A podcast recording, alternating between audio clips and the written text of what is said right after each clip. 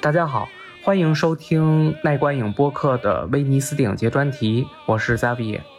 今天是二零二二年的九月五日，现在是凌晨一点钟。我们现在是在威尼斯主岛上，刚刚从电影宫看完电影，回到住处。嗯，今年的今年是第七十九届威尼斯国际电影节，从八月三十一日一直持续到九月十日，然后在九月十日晚上的八点会决出今年的金狮奖。主竞赛影片一共是二十三部，截止到今天，现在是九月五日凌晨，已经有十三部影片在丽都岛上进行过展映了，然后后面还有十部影片。那我们现在总共有三个人要跟大家一起聊一下本届威尼斯电影节的一个情况。然后首先是让两位嘉宾做一下自我介绍。第一位嘉宾是来自凤凰传媒的魏晨。嗨，各位听众朋友，大家好，我是 iPhone 电影的魏晨。嗯。然后大家可以关注一下魏晨的豆瓣同名，魏是渭水的渭，三点水儿，晨是灰尘的尘，然后魏晨下面还有一个斜杠，嗯，然后我们的第二位嘉宾是来自奈观影电影手册翻译刘白。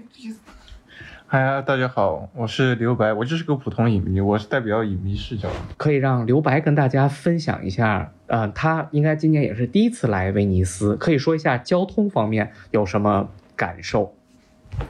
啊，威尼斯，我倒是觉得交通方面非常不方便，电影宫在另外一个岛上，然后那岛上基本上订不了住宿，要住只能住在威尼斯的主岛上，坐船过去一般要二十多分钟。然后关键是，你还不一定能每次能赶上你想坐的那班船，因为所有人都会挤那一趟船过去。即使只有二十分钟，如果你要坐，你要赶，比如说早上八点半的电影的话，你可能得提前将近一个小时就得出门。这还是在我们住的住的地方离码头非常近的情况下，远的话我自己就根本就无法想象。对。就是我们三个人，他住的是离码头只有五百米的一个住处，因为我们订的特别早。然后其他的一些人，他们有可能是住在火车站附近，那么相当于他们从火车站到码头，首先就得花一个小时以上的时间，然后再等到船坐到丽都岛，可能又要花大概四十分钟到一个多小时，那相当于单程就要两个小时花在路上。一来一回，这一天就要四个小时进去了，所以对于他们来说，早早八点场和晚十点场，他们肯定都是看不了的。这就是威尼斯电影节非常不方便的一点。也可以大啊，你们两个也可以分享一下这个威尼斯跟戛纳电影节的主要区别是什么，体验是什么？因为你们两个人今年五月份也分别都去过戛纳电影节。首先，如果是真的从交通方面来讲的话，戛纳它是一个。就是普通的小镇，所以它没有水路这一说，所以就不需要等船，然后还不一定能坐得上，所以我们走路去电影宫什么的都非常方便。再加上它的这个主要的活动真的就集中在那个电影宫里面，我们只需要在电影宫里面转场就可以看完大部分的这个主竞赛和一些副单元的电影。但是像威尼斯的话，它的这个影厅都散布在各个岛上。所以你平时如果要转场的话，就要出去进来，出去进来，在这个路上花费的时间还是挺长的。然后，因为我拿的是这个媒体证嘛，其实从我的感受来讲的话，呃，在戛纳工作的这个气氛还是很紧张的，就是不管你在那里是真忙还是假忙，你都要装作很忙。但是在威尼斯，你这个看片就是非常的，我不能说是轻松，最起码说这个氛围会会相对来说那个压力会小一点。不是因为这个影片的质量，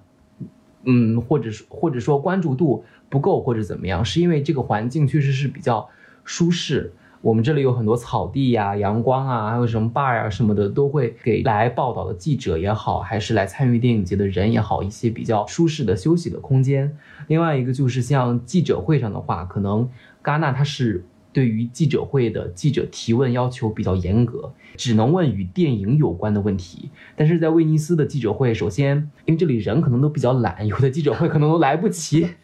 真的就第一天就特别尴尬，那个评审团见面会就是底下真的都没有坐满，然后那那天就是特别尴尬，然后这在戛纳是绝对不可能发生的事情，像评审团见面会这样的。呃，这个重磅的事情是你可能排队都排不进去的，再加上这个记者会上面问的问题也比较的这个轻松，哪怕你问一些电影的相关性可能不是那么强的问题，也是被允许的，是这样子。嗯。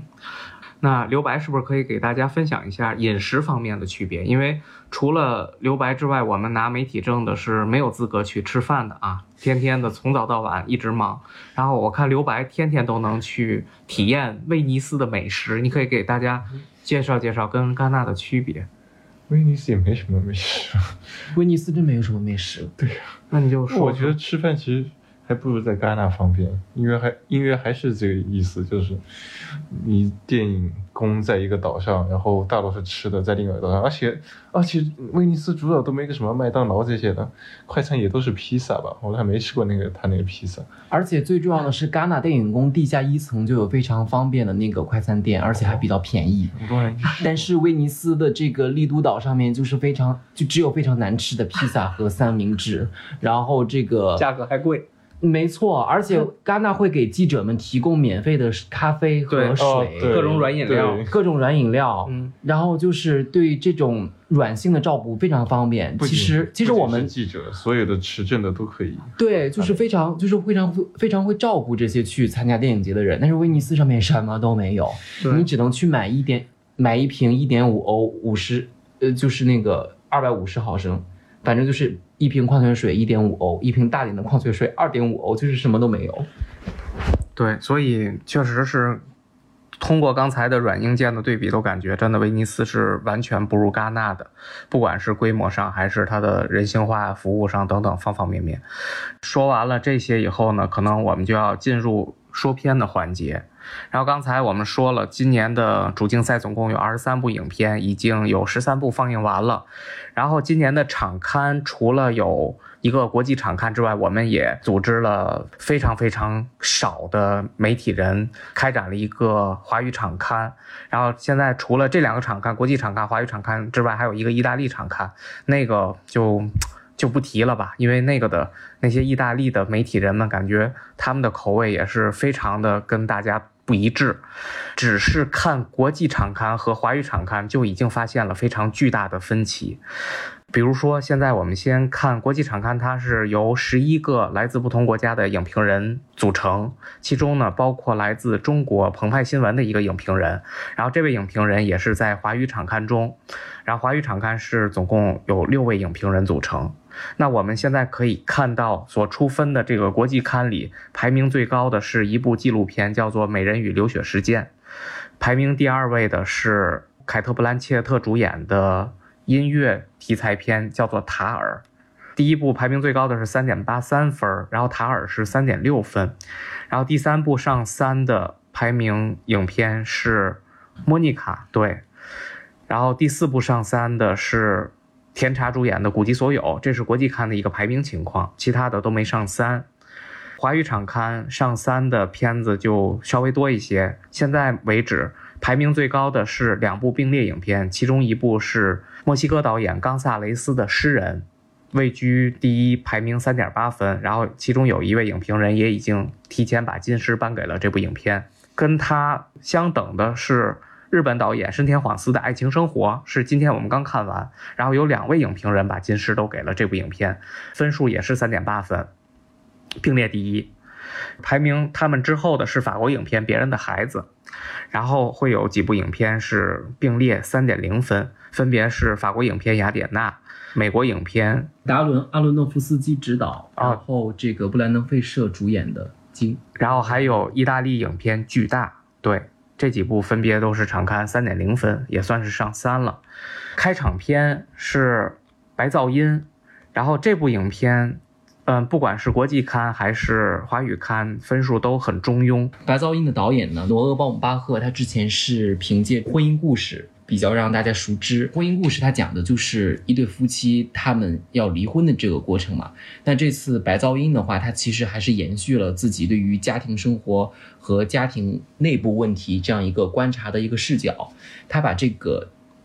家庭就是在这个影片里面，还是用这个亚当·德莱福以及导演的女朋友 格丽塔·戈韦格，他们两个人来演一对夫妻。然后这是一个六口之家，他们两个人育有四个子女。这个六口之家本身这个平稳的生活，被小镇上的一个火车爆炸案所释放出来的化学物质给打断了，所以这六口之家连同整个小镇都。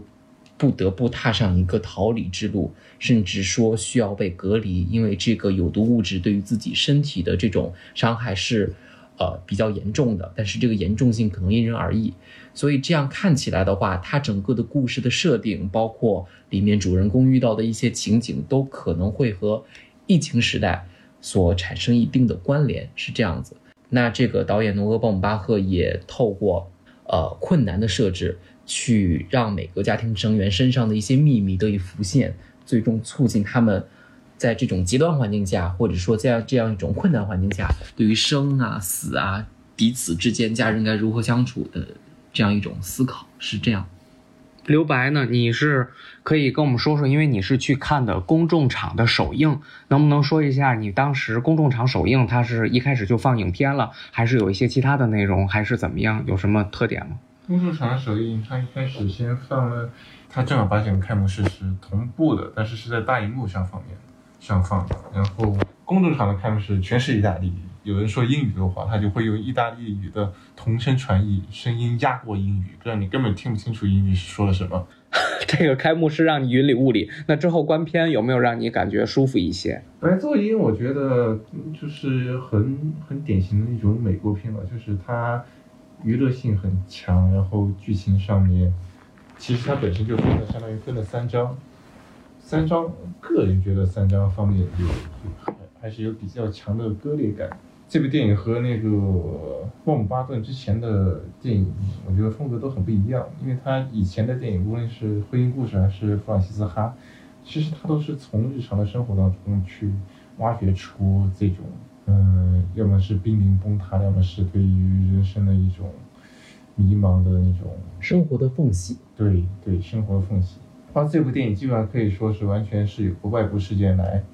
无数个，有时候无数个，有很多个外部事件来引来推推来一直推动的故事的发展。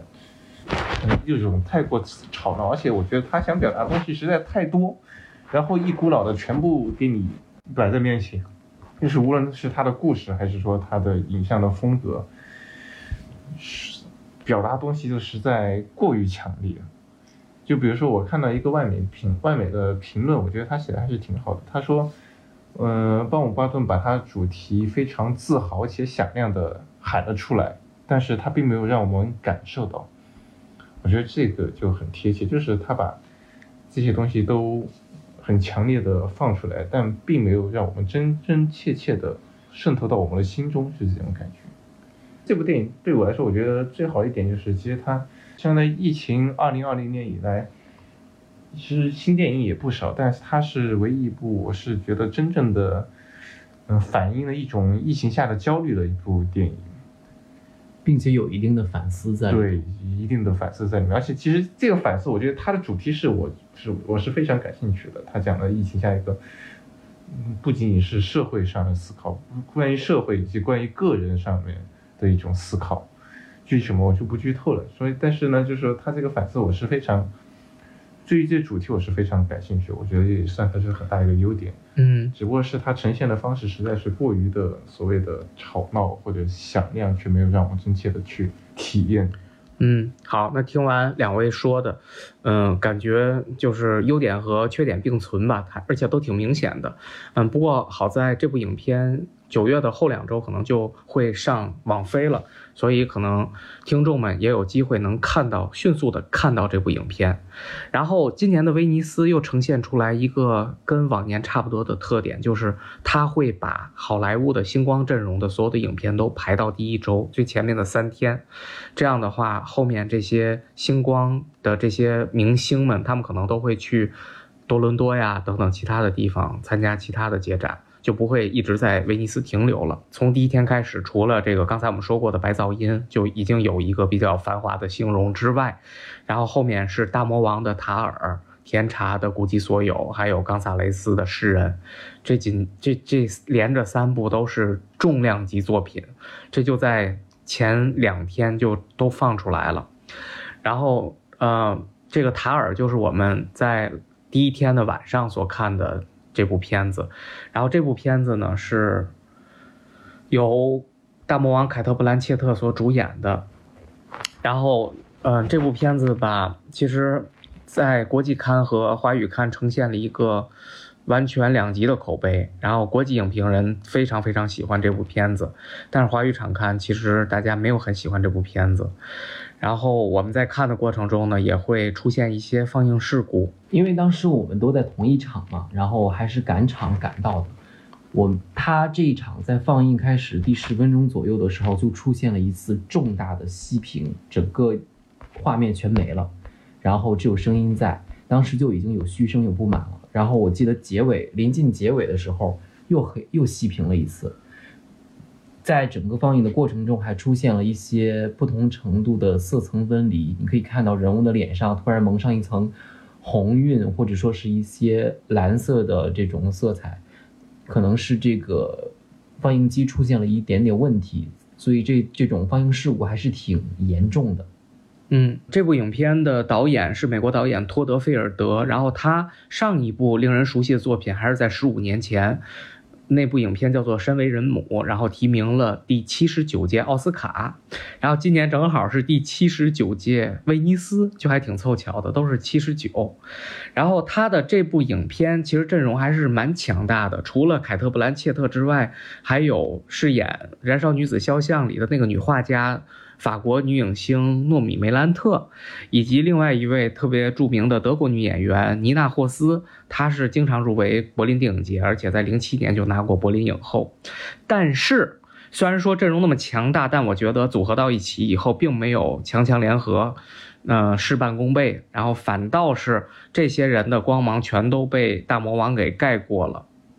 而且这里面他的这个剧本，我觉得也会有一些问题，就是这些人物在跟大魔王进行对手戏的时候，就很莫名其妙，有的就中途就消失了，然后神龙见首不见尾，然后有的就是完全没有能表现出来自己的那种爆发力，完全被碾压了。这部影片除了我觉得除了大魔王的演技特别在线，值得看之外，其他的方面并没有很出色。但是不得不提的是，他的声音表现非常出色，因为他本身这部影片就聚焦于大魔王所饰演的一个在柏林管弦乐团的首位女指挥家职业生涯中的一个片段，所以在影片中插入了非常非常多的交响乐的这个演奏片段，然后在电影厅里这种身临其境的感受是非常非常棒的。然后我要插一句，这个片的这个音乐或者说声音设计是。曾经以小丑获得过这个最佳音效的那一位音乐家，所以他的整个的音效，不管是它的方向还是这种交响乐的这种东西，是非常非常突出的。如果大家有幸能够在电影院里看的话，是真的是可以去享受这一切的。对，我觉得呀，就是我们几个华语影评人在看完这部影片时候，去讨论了为什么国际看那边那些人都给的特高的分儿，然后我们这边就没觉得好。我们发现这部影片有一个特点，就是他会用非常非常密集的一些，呃，大魔王跟其他人物的这个谈话，然后这些谈话全都是让我们看来全都是一些冗长乏味、自命不凡的对话，然后涉及大量的行业数据。术语以及那些跟音乐、跟作曲家相关的一些特别特别长的那些内容，对于我们这些非英语母语的人来说，在理解程度上是特别不友好的。而且，如果你没有这些包括古典音乐的这些背景知识的积累，有时候你不知所云，你不知道他们在聊什么。尤其是他那些引经据典啦，他罗列的这一些这个比较著名的古典音乐史上不容忽视的名字，如果。不是对他们的作品风格有非常强烈的认知的话，其实是还是比较难去 get 到他彻底的 get 到他话里的意思。而且像他这样的艺术家，他肯定说的话不会是废话，或者说不会全是废话。所以当他提到这些的时候，肯定有更深层次的意味的，所以这就造成了整个电影的观影门槛比较高，特别高。再加上它一百五十多分钟、一百五十八分钟的这个长度，所以还是挺观影还是挺挑挺有挑战的一件事儿。对，所以现在就想的是，将来如果能有中文字幕版本的话，不知道大家自己去感受一下，然后看看能不能比我们在现在这边现场的感受会好一些。对对，接着塔尔之后放映的影片呢，就是我们到目前为止觉得最喜欢的冈萨雷斯的新片《诗人》。对，那魏晨，你可以说一说，因为你已经把金狮颁给了这个影片了。这这这这这这这可能颁的为时过早，但是它确实是我觉得，不管是到目前为止的横向比较，还是跟这个历年获得金狮的作品的纵向比较来说，它都是。我觉得给他颁是，嗯，不能说是完全一点问题都没有，最起码说是一个，呃，比较合适的选择，因为他讲的就是一个墨西哥出生的一个纪录片导演和一个作家嘛，他在美国获奖，然后又回到墨西哥，嗯，去做这样的一些，然后他回到家乡之后，如何和他的这个乡亲们有了一系列的相处。呃，包括这其中有一个比较大的背景，一个虚设的背景是美国要买墨西哥。当有了这个政治背景作为前提之后，很多的东西就马上变得呃敏感，甚至比较尖锐了。包括这个伊纳里图在电影里面对于墨西哥人身份的一些讨论，对于墨西哥的历史所进行的一种呃再度的演绎。包括他用了很多阿兹特克人，就是墨西哥那一块土地上面的一些祖先，这个古老的祖先，他们的一些历史文化符号和墨西哥建国的一些传说，把这些进行再度的演绎，铺洒在这个影片三个小时的这个篇幅里头，这是非常难做到的一件事儿。我觉得最令我佩服的一点就是，其实这是一个非常容易拍的很沉重的题材，因为像他之前的这个，呃。通天塔啦，他的这个美错了。其实，他描绘的那些人物关系还都是挺、挺、挺压抑的。但是这部片我看到他的这种自嘲和这种反思是并驾齐驱的。呃，你可以透过他的一些比较猛烈的台词去感受到这种议题的沉重性，也可以透过他的一些所谓的喜剧的段落去、去、去、去适当的去舒缓这种情绪。包括他的这个从呃鸟人到荒野猎人一直合作亲密无间的摄影师，啊，他们又一起把这种长镜头的运用和一些剪辑的一些技术更加精进化，呃，在这种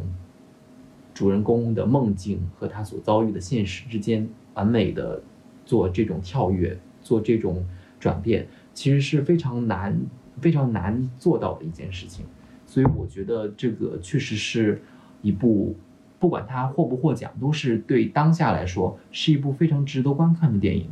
以及最重要的是，我觉得虽然说导演他在这个新闻发布会上强调这不是他的一个自传，或者说没有那么强的一个自传的属性，但是我觉得它的主题是跟他在这些年在好莱坞的闯荡的经历，甚至说墨西哥三杰等等这样的一些移民。在好莱坞的经历是息息相关的。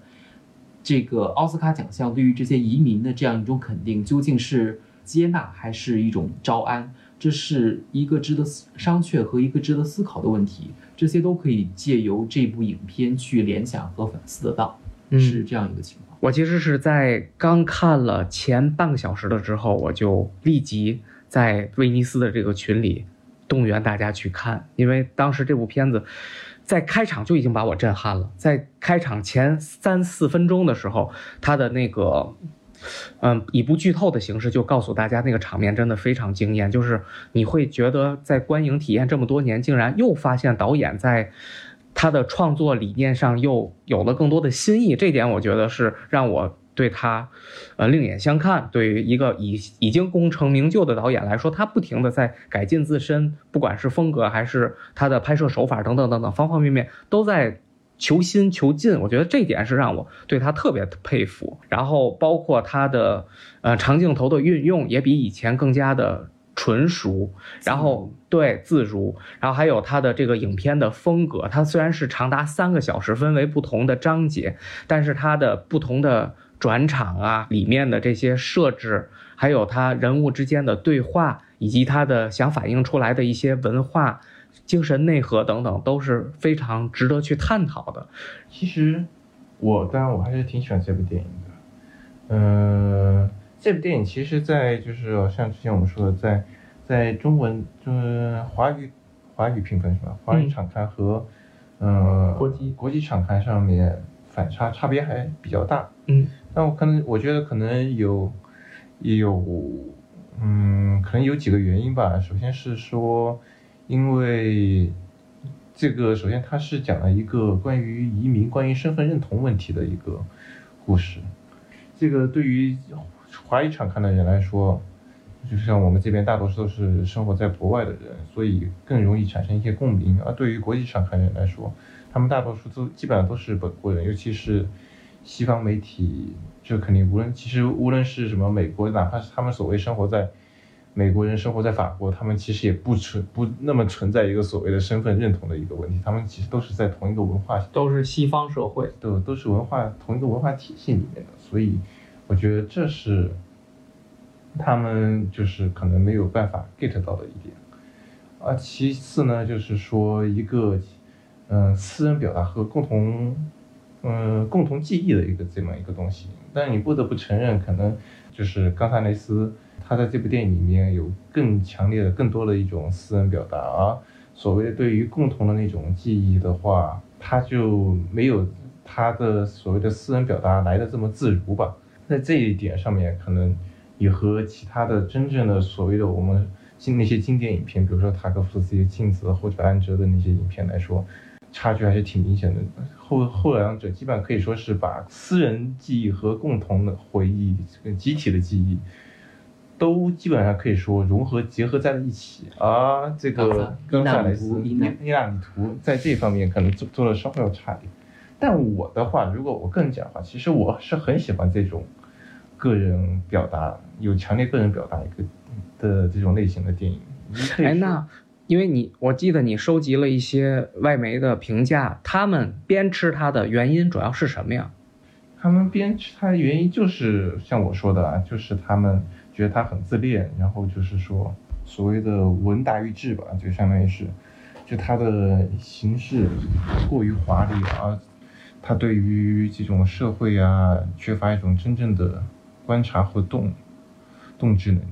我觉得还有一点是外媒批评他的一个原因，因为咱们有一个人是在国际场刊嘛，然后除了他给了高分以外，就是因为国际场刊十一个人，他给了高分，然后另一位影评人是来自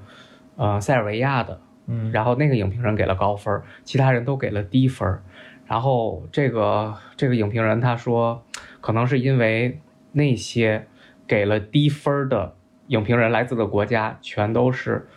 作为侵略者的姿态所存在，而墨西哥它是一直是作为一个反美的一种反侵略的一个状态所存在，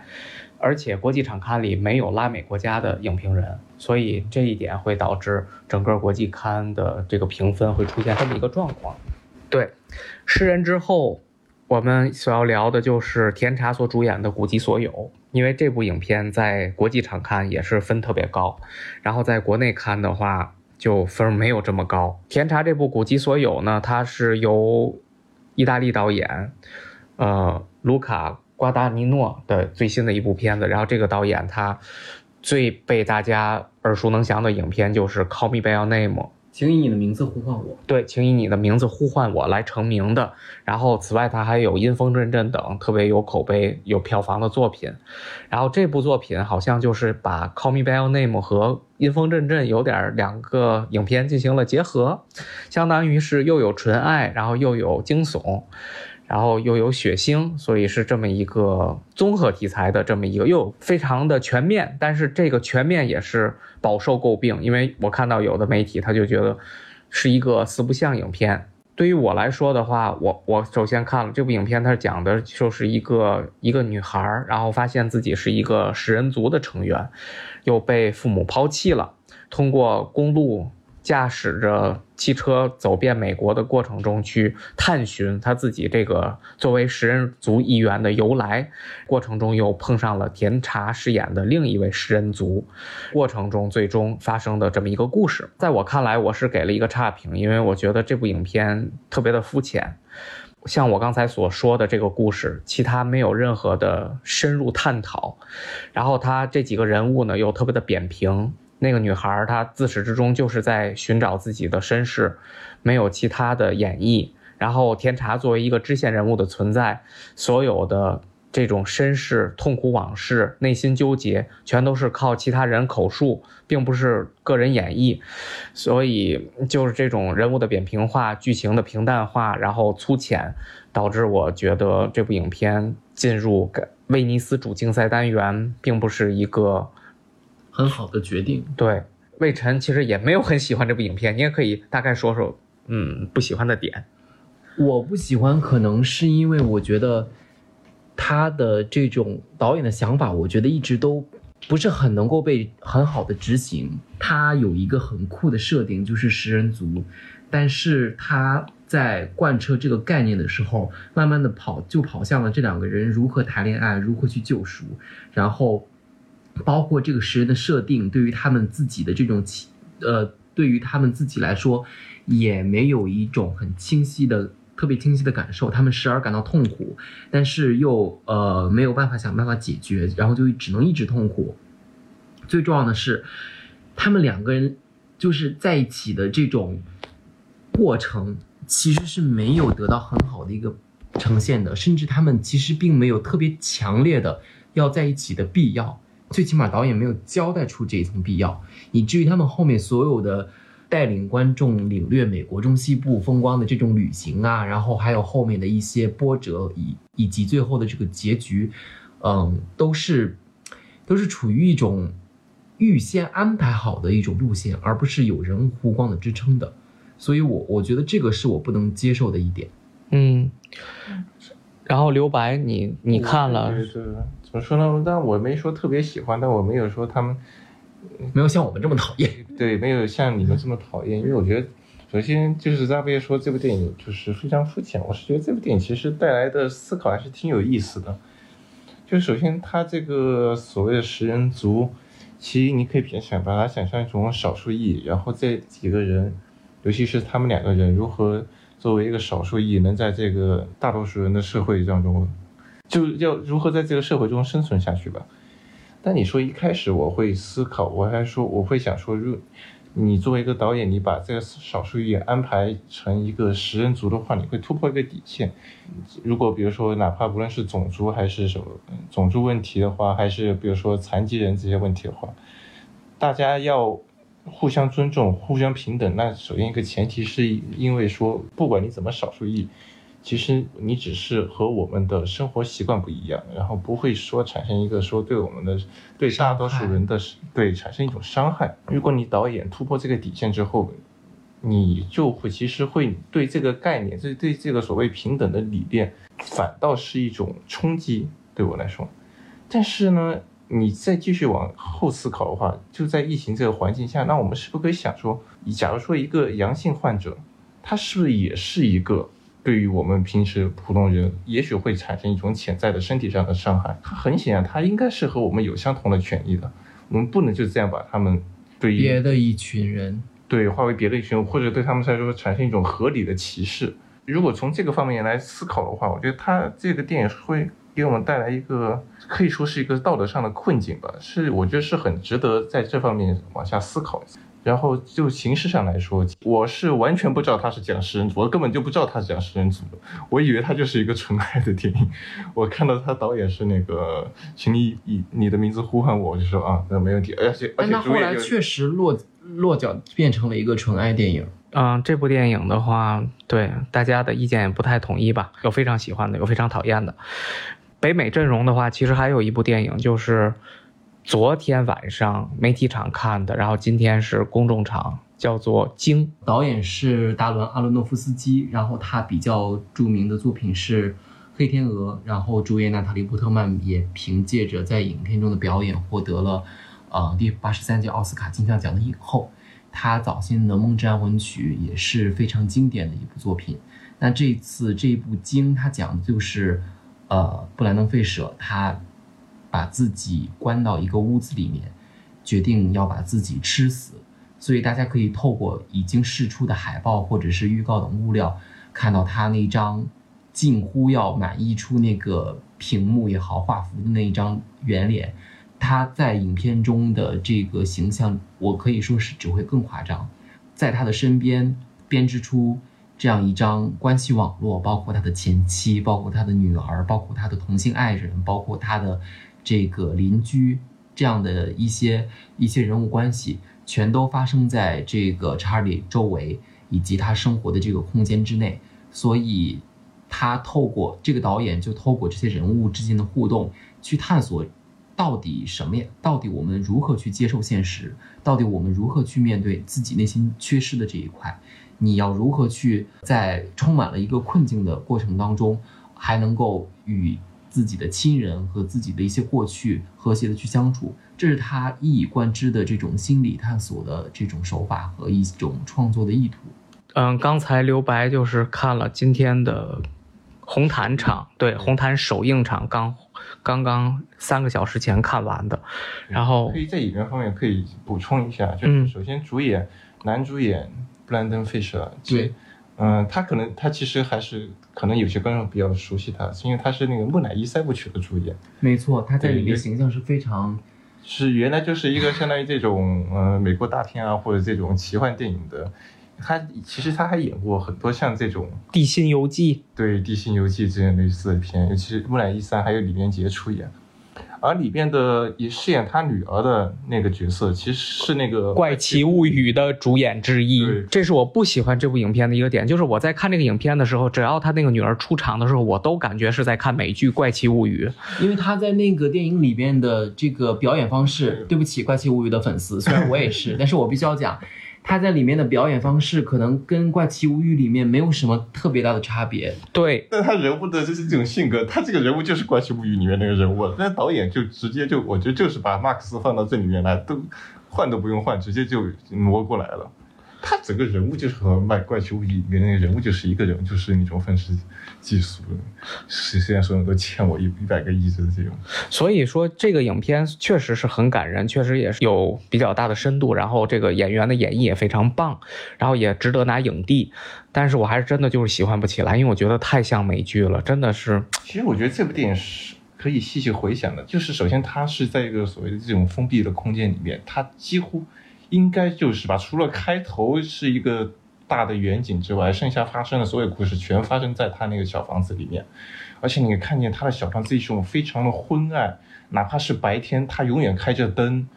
然后外面的时而会下着暴雨，即使不下雨的时候，天气也是这种阴沉的天气。对，然后他作为一个人，他是几乎他是从来不出屋子里的，反正反正整个电影我觉得有很强的一种心理的暗示。所谓的人物的内心世界，其实外化在整个房间，以房间这个空间的方式外化出来。从这一点来讲的话，我还是觉得还是挺棒的。但是，当然从具体想，从具体形上来讲哦，我觉得就是安排了过多的一些催情那种故事吧，催情的事件，对我来说这是，而且我觉得还是音乐太过于饱满了。但但是到最后，到最后就是属于，哎，我也知道我可能要哭了，我也知道他要让我哭，但我也不得不哭。但我确实我也是哭了。但你让我说，我是真的因为他好而哭，还是因为我真的受了感动？就是这种感动，就是他他催给我的感动，我也当然我最后还是接受了。不过我觉得这个所谓这个受的感动不算他的优点，我觉得他最大优点是就是在于这种内心世界的外化，对探索外化。这个刘白刚才所说了，他喜欢的这部影片的这些所有的点，然后所有值得去看的点，但是在我这儿这些东西都是负面的效应啊，所以就是他被感动的哭了的那个点，在我这儿就是觉得矫情到要死，我看着我就想退场，然后我也不觉得被感动。真正我觉得会喜欢的影片，就是我们下面要说的，我已经把金石都给了的日本影片深田晃司的爱情生活。对于深田晃司的话。我其实之前他的《临园而立》就是我特别特别喜欢的一部影片，因为他的影片永远是通过意外事件聚焦到家庭中，然后去看这个之前意外发意外事件发生之前的家庭成员的状态，以及如何应对意外事件之后家庭人员生活的一个情况的一种巨大的分歧，还有那种悲剧色彩的塑造。这部影片也不出意外，也是这么一个情况。嗯，在看这部影片的时候，你在看前十几分钟，甚至二十分钟，就前半小时之前的时候，你会发现这部影片是充满了喜剧和温情。然后就像是他一贯的风格，一个意外事件出现，整个戛然而止，然后大家陷入了一个绝境中。当时我是。就是瞠目结舌，这个事件来的非常猝不及防，我也不剧透了，到时候大家自己去看是发生了什么。当你以为这就是那个意外事件，后面大家都需要去如何应对这件事的时候，错大错特错。它后面一系列的连锁事件会发现，这个意外事件就像一个导火索，它会引发一连串的效应，然后这些效应会让你一次一次陷入绝望的深渊。当你每次都觉得。降到谷底的时候，它会又让你陷入另一层深渊，没有止境。这个影片其实探讨的就像它的题目叫做“爱情生活”，然后它不仅探讨了爱情，也探讨了生活。然后这里面其实也是聚焦于两对亲密关系的情侣，然后是一个多角的恋爱关系，每一个人都是有爱与被爱的这么一个从属关系。然后在里面发生的就是爱不得，求不得。爱无能等等这样的一系列的表现，呃，因为刘白还没看这部影片，就是我们两个都看了这部影片，就我们刚刚结束。其实我们不仅仅是我们，就是其他的同行伙伴，对于他的就是目前看过的同行伙伴，对他的评价也是蛮高的。在我来看的话，他是非常的轻柔，就是虽然他的段子，如果是虽然它里面的故事情节，如果我们这样说的话，还真是挺。狗血挺俗套的，但是你串联到他的故事情节逻辑之后，他能完美的和人物的心理过程的发展，和他遇到那一刻时所产生的反应所接洽，你就会觉得他所安排的那件事件确实是有合理性的发展。但是这一连串的合，这看似一瞬间的合理，演变成最后的一种不合理。但圣殿旺斯这次温柔了，他。知道最后他选择宽恕，或者说选择放过他电影里头的这些人物，所以最后像是轻像是他们很轻轻的来了，又轻轻的走，就轻轻的把这些所经历的痛苦也好，欢乐也好，这种大喜大悲也好，全都放下。我觉得这个是他真正的在这个影片里面展现了生活流一种非常独到的地方。对。对，就像是魏晨所说的，他之前的风格是从悲剧开始到悲剧结束，但这部影片虽然有悲剧发生，但最终是求得了一个和解，所以是一个悲剧起、喜剧终的这么一个效果，所以觉得还是非常值得去看的一部作品。嗯，然后这个是我们要聊的日本影片。然后，此外的话，雅典娜可以大概说几句，对不对？因为它也是在华语场刊位居前三的。雅典雅典娜是法国的一部影片，然后讲聚焦于在法国郊区黑人和阿拉伯人聚焦的社区里，因为其中一个少年被误杀以后产生的一个呃社群反抗政府的这么一个暴力事件引发的全国性的一个暴力事件。跟之前二零一九年获得戛纳评审团奖的《悲惨世界》异曲同工，而且那个导演也是这部影片的编剧之一。对，《悲惨世界》的导演拉基利，他今年是戛纳评审团成员，他就是这一部《雅典娜》的编剧。对，因为我没有在法国居住过，然后我可能对这个影片它所根植的社会土壤。嗯，可能感受比较远，但是我必须要讲这部影片它所呈使用的呈现方法，令所有在大荧幕看过的观众都瞠目结舌。它是用非常多的长镜头，拥有非常复杂的调度和设计，以及运镜路线，呃，去渲染这种暴力场面带给人的这种恐惧，然后里面的人物他们的暴力行为，以及不同的帮派、不同的这种。呃，不同的这种组织，不同的派系和群体之间他们的这种心理的活动和身体上的行动。这个影片我在我看来最值得称道的就是这种长镜头的运用，它很多都，而且它有一些镜头是在一些能见度非常低的情况下，还在继续这个长镜头的拍摄，所以这个这个这个设计确实是很很很很令人惊叹的。另外一个点就是这个男主的表演，因为他的他是一个很多是长镜头嘛，其实所以刻真正的留给去刻画人物空间的这种情况并不多，然后他的情绪又是牵引着全片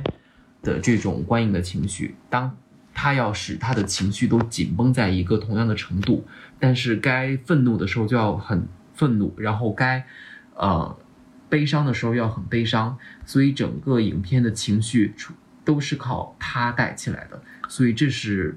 另一个这个影片的亮点，对。然后我们刚才所说，这个是华语场刊排名比较靠前，但是在国际场刊很不幸的话，它现在是倒数第一，所以就能感觉出来国际影评人和华语影评人之间对于同一个作品的好恶是几乎是不不一样的。然后这部《雅典娜》里面还有值得一提的是，它是它的配乐非常的劲爆，拍摄出了一种罗马史诗的战争感，然后包。括里面它的那种群戏的那种大场面、大远景，然后所有的这种警民出突时候，特别像让我想起张艺谋的《英雄》里面的乱箭齐发的那个场景。他们这里面没有弓箭，但是他们所用的是那种烟花爆竹的方式射向那些呃去镇压暴民的警官们，然后警官们用盾牌组成了一个方阵，然后这些四面。从四面高楼上射下来的烟花爆竹，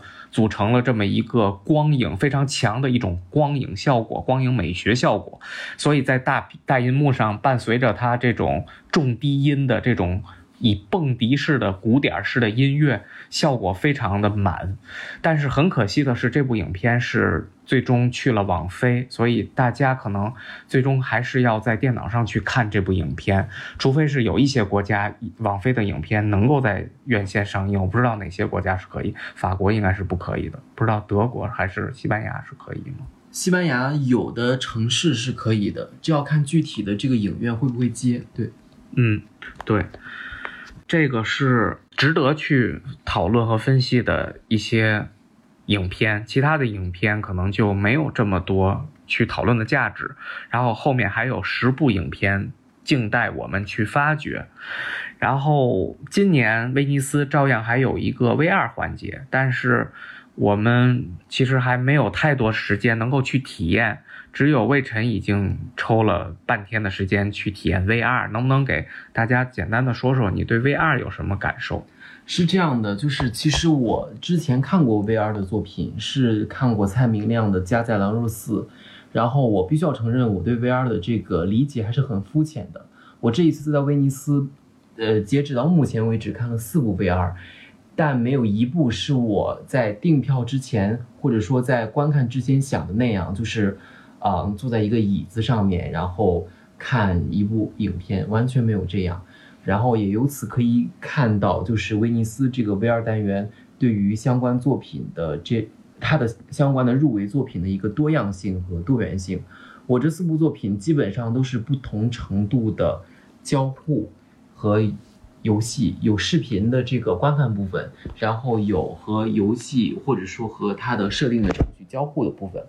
嗯。比如说有一个这个 VR 的作品，是我们要戴上一个头盔，然后还要拿着这个手柄，与其他参与这个游戏或者说作品的人去进行互动，和这个组队通关，才能够去才能够完成整个这一套流程。包括我们进到那个那个世界之后，我们变成一个虚拟，变成那个世界里的一个虚拟的人物。去做一个做去做一系列的过程，它的这个氛围和这个环境设计是非常逼真的。嗯，那听听完他这么说以后，我在后后半程也定了一些 VR 的体验，希望能够有一些不同的感受。现在是接近两点十分了，我们这期节目录完以后，他们两个可能还要再自己继续工作，包括写短评啊、写稿啊等等的任务，最终得到三点多才能睡觉，然后紧接着六点多就要起来，日复一日的抢明天的票，然后就这样的一个情况。那我们今天的这期节目就先录到这里，期待后半程。感谢大家的收听，大家晚安。晚安。晚安。